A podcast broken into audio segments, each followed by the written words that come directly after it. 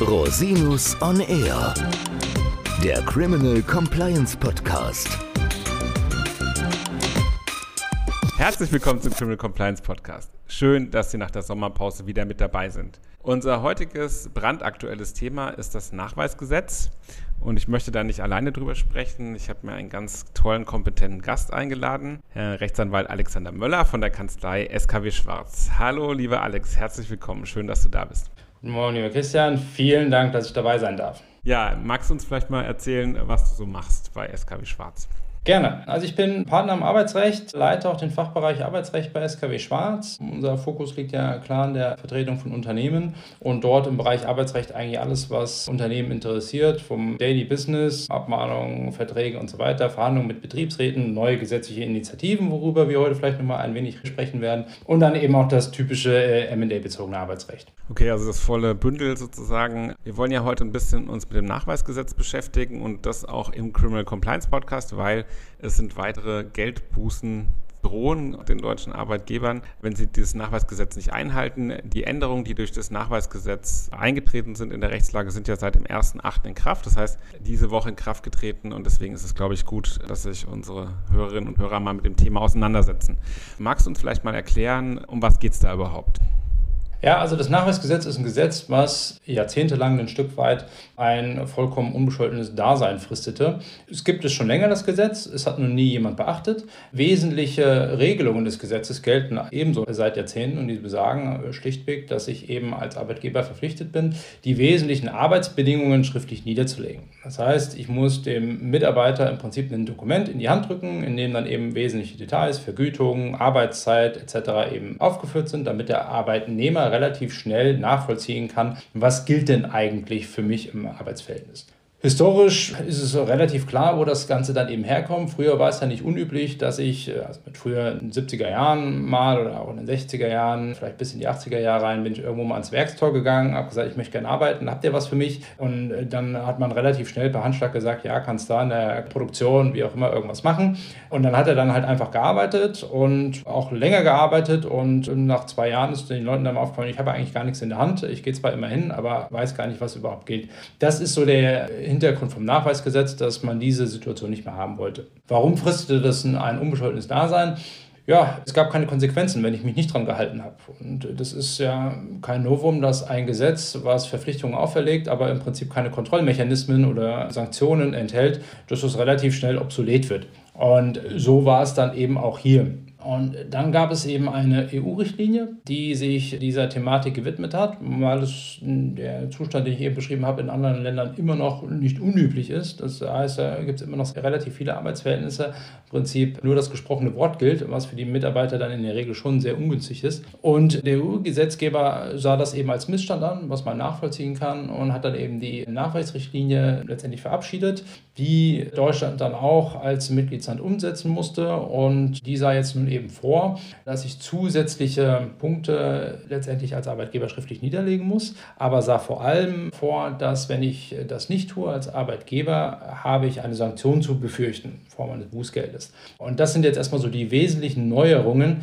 die aufgenommen worden sind. Verpflichtung, neue Punkte dem Mitarbeiter an die Hand zu geben und B, wenn ich das eben nicht tue, habe ich eben erstmalig im Hinblick auf das Nachweisgesetz ein gewisses Risiko. Genau, die Geldbuße ist, glaube ich, bis zu 2000 Euro pro Fall. Ne? Genau. Dann Arbeitnehmerzahl von 1000 oder 5000 oder 10.000 Arbeitnehmerinnen und Arbeitnehmern, ja. für die ja in der Regel dieselben Arbeitsverträge gelten oder ganz häufig, kann das natürlich schnell mal sehr teuer werden, wenn ich nicht ans Nachweisgesetz halte. Was sind denn so die wesentlichen Neuerungen, die wesentlichen Neuregelungen, die vielleicht auch für die deutschen Arbeitgeber relevant sind?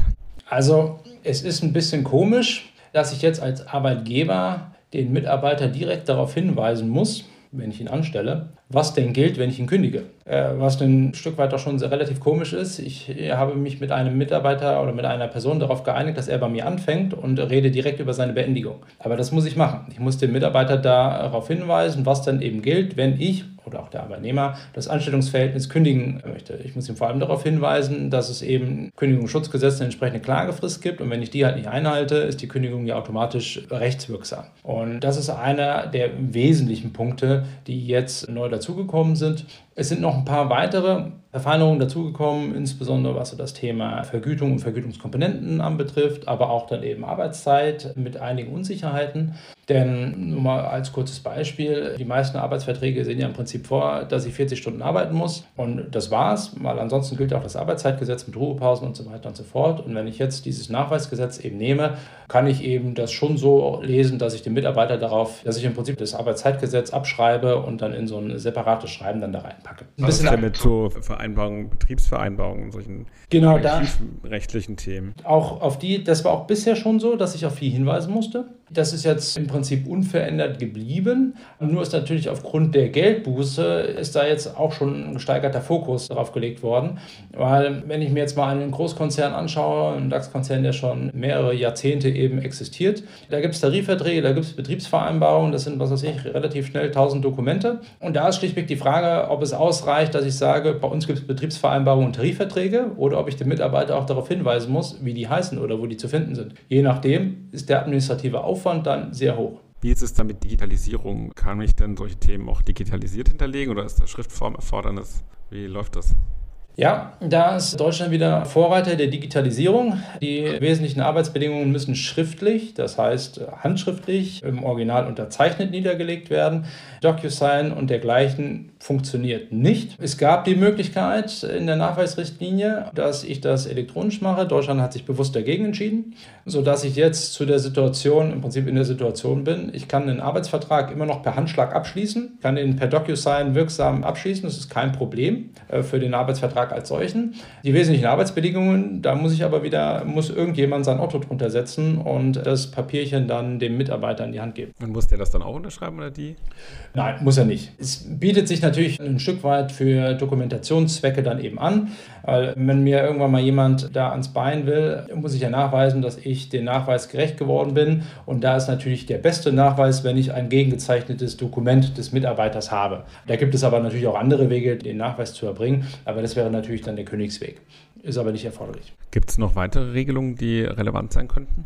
Das Problem, es sind mittelbare Regelungen, die eine erhebliche ja, Verkomplizierung bewirken. Denn wie gestalte ich denn das Schreiben? Ich kann typischerweise wollen der Personalabteilung den administrativen Aufwand auch relativ gering halten. Also nehmen im Prinzip einen Standardschreiben, einen One-Pager und verweisen dann an vielen Stellen quer und sagen, bezüglich der Arbeitsvertragsparteien gilt eben das, was im Arbeitsvertrag steht. Wenn jetzt nun aber der Hauptarbeitsvertrag wiederum nur elektronisch abgeschlossen ist, ist dann schlichtweg eine große Frage, habe ich ordnungsgemäß die wesentlichen Arbeitsbedingungen niedergelegt, wenn das Nachweisschreiben von mir aus handschriftlich ist, aber das Hauptdokument, auf das ich im Wesentlichen verweise, ist eben nicht schriftlich niedergelegt. Da kann ich eben trefflich drüber streiten, da habe ich schriftlich niedergelegt, mit der Folge Bußgeld. Und da sehr viele Personalabteilungen dazu übergegangen sind, einen Großteil der Arbeitsverträge schlichtweg nur noch zu digitalisieren, elektronische Personalakte, haben die jetzt einfach eine große Richtungsentscheidung zu treffen.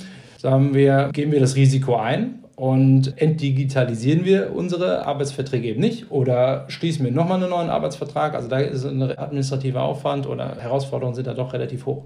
Ja, das ist natürlich mal wieder eine Glanzleistung, dass man das nicht digitalisieren kann. Also das ist mir wirklich nicht nachvollziehbar im Jahr 2022 mit Remote Work auf der ganzen Welt. Wir kriegen es nicht hin, solche Themen zu digitalisieren. Das ist ja wirklich außerordentlich super optimal. Und dann, wenn das auch noch Bußgeld bewährt ist, das ist ja wirklich ein Zustand, der eigentlich geändert werden müsste. Das ist natürlich super optimal. Was ist denn die Begründung gewesen dafür, dass man das so macht? Gibt es da irgendeinen Grund? Höhere Akzeptanz und Vertrauenswürdigkeit. Interessant. Wer ist denn zuständig für diese Geldbuße? Wir haben ja vorhin mal kurz drüber geredet. Es scheint ja nicht so richtig klar zu sein. Ja, yeah, das ist ganz spannend. Für Juristen sehr spannend. Im Nachweisgesetz selbst ist keine Sonderzuweisung aufgenommen. Das heißt, es gelten die allgemeinen Regelungen, also absolut dein Turf. Ja, das ist doch gut. und der Bund hat die Verantwortung von sich gewiesen, hat gesagt, die Bundesagentur für Arbeit ist dafür nicht zuständig und der Zoll auch nicht. Die sind halt für Schwarzarbeit und sonstige Themen zuständig, aber die sind definitiv nicht dafür zuständig, Arbeitsverträge oder Nachweisschreiben zu kontrollieren, sondern das sollen mal schön die Länder machen. Und da die Länder ja hier und da auch Kontrollen oder mit dem Arbeitsschutz befasst sind oder mit dem Arbeitsrecht befasst sind, zum Beispiel Schwerbehinderte oder Elternzeitler oder werdende Mütter, da sind ja dann auch Landesbehörden zuständig. Der Bund hat relativ elegant gesagt, nee, das ist mal eine Landessache, da könnt ihr euch drum kümmern. Wer da am Ende äh, ja, die Ehre hat, sich durch Verträge zu forsten, ist immer noch so ein bisschen unklar. Ja, ich finde das ja immer nicht so optimal, diese Regelungen, weil die betroffenen Behörden, wir machen solche Themen ja öfter, die haben dann häufig auch nicht so wirklich Grundkenntnisse im Bußgeldrecht. Was es zum einen natürlich einfacher macht, über bestimmte Dinge zu reden, zum anderen natürlich auch die Komplexität erhöht. Aber ich denke, da werden dann auch einige Entscheidungen notwendig sein, gerade was du jetzt gerade angesprochen hast mit dem Umfang der Dokumentations- und Schriftlichkeitserfordernisse und so. Also da gibt es dann sicherlich einige Unsicherheiten. Aber natürlich wollen wir eigentlich gar nicht in Bußgeldverfahren kommen. Was können denn die Unternehmen tun, um da sich optimal aufzustellen? Also welche sinnvollen Compliance-Möglichkeiten gibt es denn da? Also wenn ich mal ganz konservativ an die Sache herangehen möchte, dann schließe ich natürlich erst einmal per se alle Arbeitsverträge schriftlich. Weil das ist wiederum auch keine Neuregelung. Das Nachweisgesetz sagt, dass ich dem Nachweis dadurch auch gerecht werden kann, dass ich das alles in einem Arbeitsvertrag niederlege. So, und dann habe ich erstmal den Arbeitsvertrag, der ist schriftlich, da sind die wesentlichen Punkte in dem Nachweisgesetz ja sowieso schon drin. Ich meine, das ist auch erstmal ein erster Befund, den viele Mandanten dann eben jetzt auch mitbekommen haben, wenn die so ein Musterschreiben zum Nachweisgesetz dann bekommen, sagen die erstmal, ja, steht auch alles in unserem Arbeitsvertrag drin. Ja, ist auch so in Deutschland. Typischerweise der einzige Punkt, der nicht in den Arbeitsverträgen niedergelegt ist, ist der Hinweis auf das Kündigungsverfahren. Dafür empfiehlt es sich dann schlichtweg ein separates Infoschreiben sollten Unternehmen ja mittlerweile auch schon gewohnt sein zum Thema Datenschutz. Da muss ich auch die Mitarbeiterhinweise nach DSGVO immer an die Hand geben. Das heißt, die Mitarbeiter kriegen heutzutage sowieso schon mal einen Packen-Beipackzettel. Und in dem Schreiben weise ich dann eben darauf hin, was dann eben für ein Kündigungsverfahren dann oder für den Anspruch einer Kündigung dann eben gilt. Da kann ich dann auch nochmal den Hinweis zu etwaigen Betriebsvereinbarungen und Tarifverträgen dann eben mit aufnehmen. Und dann bin ich absolut schon mal abgesichert. Die Erfahrung zeigt natürlich, Großteil der Unternehmen, also ich würde mal sagen, mindestens mal 40 Prozent sind in der elektronischen Personalakte. Das heißt, die haben nicht mehr Arbeitsverträge schriftlich. Das ist, mag man nun als Arbeitsrechtler oder Unternehmensvertreter nun toll finden oder auch nicht, weil es hat definitiv rechtliche Nachteile, wenn ich im Prinzip Verträge nur noch digital habe, Stichwort Befristung und Nachweis. Aber so ist nun mal letztendlich die Praxis. Und da muss ich dann eben schon mir ein bisschen mehr Gedanken beim Nachweisschreiben dann eben machen. Auch da würde ich äh, im Prinzip wieder zwei Wege eigentlich gehen. Es gibt die Unternehmen, die sind gewillt, ein gewisses Risiko einzugehen und nehmen dann eben im Prinzip dann auch eine Schmalspur schreiben, aber das muss auf alle Fälle im Original unterzeichnet sein und übergeben werden. Die, die wenigstens dort dann eben mehr compliant sein wollen oder noch den sicheren Weg gehen wollen, die nehmen dann natürlich dann ein angefüttertes Nachweisschreiben. Das wird dann aber kein One-Pager, sondern da bin ich relativ schnell bei drei, vier Seiten. Und habe dann schon einige Regelungen, die im Arbeitsvertrag eigentlich niedergelegt sind, dort dann eben nochmal aufgenommen. Okay, aber das ist natürlich ein weites Spektrum dessen, was man da machen kann. Aber ich denke, es hört sich so an, als ob man das ganz gut in den Griff kriegen kann, wenn man jedenfalls sich ein bisschen damit befasst. Meine Erfahrung, und da komme ich ja immer auch wieder ganz gerne auf dich zurück, wenn ich mit einer Behörde spreche, die mir ein Bußgeld da eben aufdrücken will oder den Mandanten aufdrücken will, ist ja immer die Frage, wie institutionalisiert, das heißt, wie vorsätzlich, wie schlimm ist der Verstoß. Und ich kann ja zumindest mal verargumentieren, und zwar anhand des Gesetzes, das Nachweisgesetz will ja im Prinzip ein Stück weit zwei Zwecke verfolgen. Je nachdem, welchen Zweck ich für übergewichtiger halte, desto mehr muss ich in die eine oder in die andere Richtung gehen. Wenn ich natürlich sage, das Nachweisgesetz will maximale Transparenz und da ist der Fokus drin. Transparenz kennen wir auch schon aus der AGB-Kontrolle. Dann muss das Schreiben natürlich deutlich umfangreicher sein. Dann reicht es nicht aus, einfach zu sagen, naja, schau in den Arbeitsvertrag, da steht es drin. Wenn ich das Nachweisgesetz im Prinzip nur so auslege, wie es der Gesetzestext auch vorgibt, nämlich ich muss das niederlegen, was ich vereinbart habe, dann kann ich natürlich sagen, naja, wir haben vereinbart, was wir im Arbeitsvertrag vereinbart haben. Und das steht erstmal so im Gesetz drin und mit so einer Argumentation an eine Behörde heranzutreten, glaube ich, das wäre vielleicht mal eine Argumentation, die mich zumindest vor dem Worst Case 1000 Mitarbeiter 2000 Euro Bußgeld bewahren könnte. Genau, ich denke, da gibt es wahrscheinlich jetzt aktuell noch guten Verteidigungsspielraum, zumal diese Richtlinie oder dass das Gesetz ja jetzt eigentlich auch neu ist und die Änderungen, die da sind, einfach neu. Da muss man sich eigentlich auch ein bisschen reinfinden und auf die erste Rechtsprechung warten. Zumal auch an der Stelle immer noch so ein bisschen unklar ist, ab wann dann der Bußgeldtatbestand ausgelöst ist. Ist er schon erfüllt, wenn ich meiner Verpflichtung nicht ordnungsgemäß nachgekommen bin oder nur erfüllt, wenn ich gar nicht nachgekommen bin. Und das heißt, da habe ich immer noch ein bisschen Unsicherheit, die mir vielleicht dann auch zumindest in den ersten Monaten ein wenig helfen sollte. Ja, das heißt also eigentlich grundsätzlich sind die Verpflichtungen, die jetzt da neu zu regeln sind, in irgendeiner Art und Weise handelbar. Problematisch wird es insbesondere bei der digitalen Personalakte. Und auch da wird man eine Lösung finden müssen. Und ob es dann zu einem Bußgeld kommt oder nicht, ist letztendlich ja auch immer eine Frage des Einzelfalls. Ja, absolut, absolut. Aber der administrative Aufwand für Unternehmen ist natürlich jetzt erstmal da. Und auch da zum einen, sagen wir mal, ein bisschen vorteilhaft, weil ich jetzt nicht alle Arbeitnehmer direkt eben anschreiben muss, sondern da war zumindest der Gesetzgeber ein Stück weit unternehmensfreundlich und sagte, sie erst einmal nur für alle Arbeitsverhältnisse, die ab dem 1.8. beginnen. Da muss ich es initial direkt an die Mitarbeiter herausgeben, bei allen Altarbeitnehmern, nur wenn die Arbeitnehmer das konkret einfordern. Das heißt, da müsste jemand auf mich zukommen und sagen, lieber Müller, ich bin bei Ihnen beschäftigt, ich hätte jetzt gerne mal meinen Nachweis noch ein Arbeitsgesetz. Und dann muss ich halt innerhalb einer gewissen Frist, muss ich dem halt Folge leisten. Klasse, haben wir noch irgendeinen wichtigen Punkt vergessen?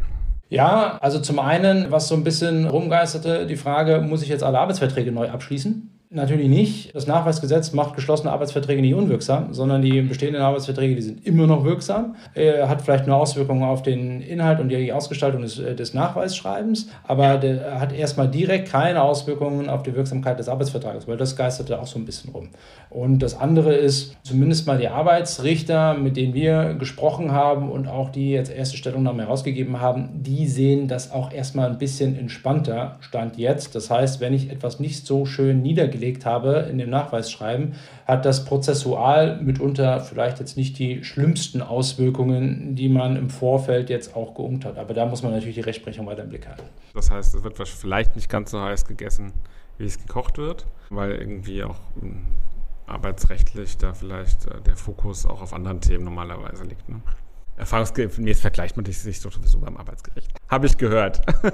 wir machen ja kein Recht, wir telefonieren ja nur und schließen Vergleiche. Ja, ganz herzlichen Dank für das Gespräch, lieber Alex. Es war sehr instruktiv und spannend auch. Das Wissen ist ja für jeden relevant, der Arbeitgeber ist, auch für die Anwältinnen und Anwälte, die hier zuhören. Ja, ja, das ist auch wir als Arbeitgeber. Gibt es eigentlich so eine Schwelle, also ab wann man das machen muss als Arbeitgeber? Nee, also ab Arbeitgeber. Sobald ich Arbeitgeber bin, muss ich es machen, ja. Und dann haben wir alle was gelernt. Vielen Dank.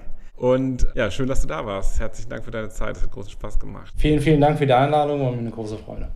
Ja, liebe Hörerinnen und Hörer, wenn Sie Fragen an Herrn Möller haben, ich verlinke natürlich seine Kontaktdetails in den Shownotes, können Sie ihn direkt anrufen oder anschreiben. Wenn Sie Fragen an mich haben, wie immer gerne unter info at rosinus-on-r.com. Bis zum nächsten Mal. Ich freue mich auf Sie. Der Podcast stellt lediglich einen allgemeinen Überblick über rechtliche Themen dar und ersetzt selbstverständlich keine Rechtsberatung zu konkreten Fragestellungen im Einzelfall. Bei Fragen wenden Sie sich an Rechtsanwältinnen und Rechtsanwälte Ihres Vertrauens, natürlich auch gerne an uns. www.rosinus-on-r.com oder unter www.rosinus-partner.com.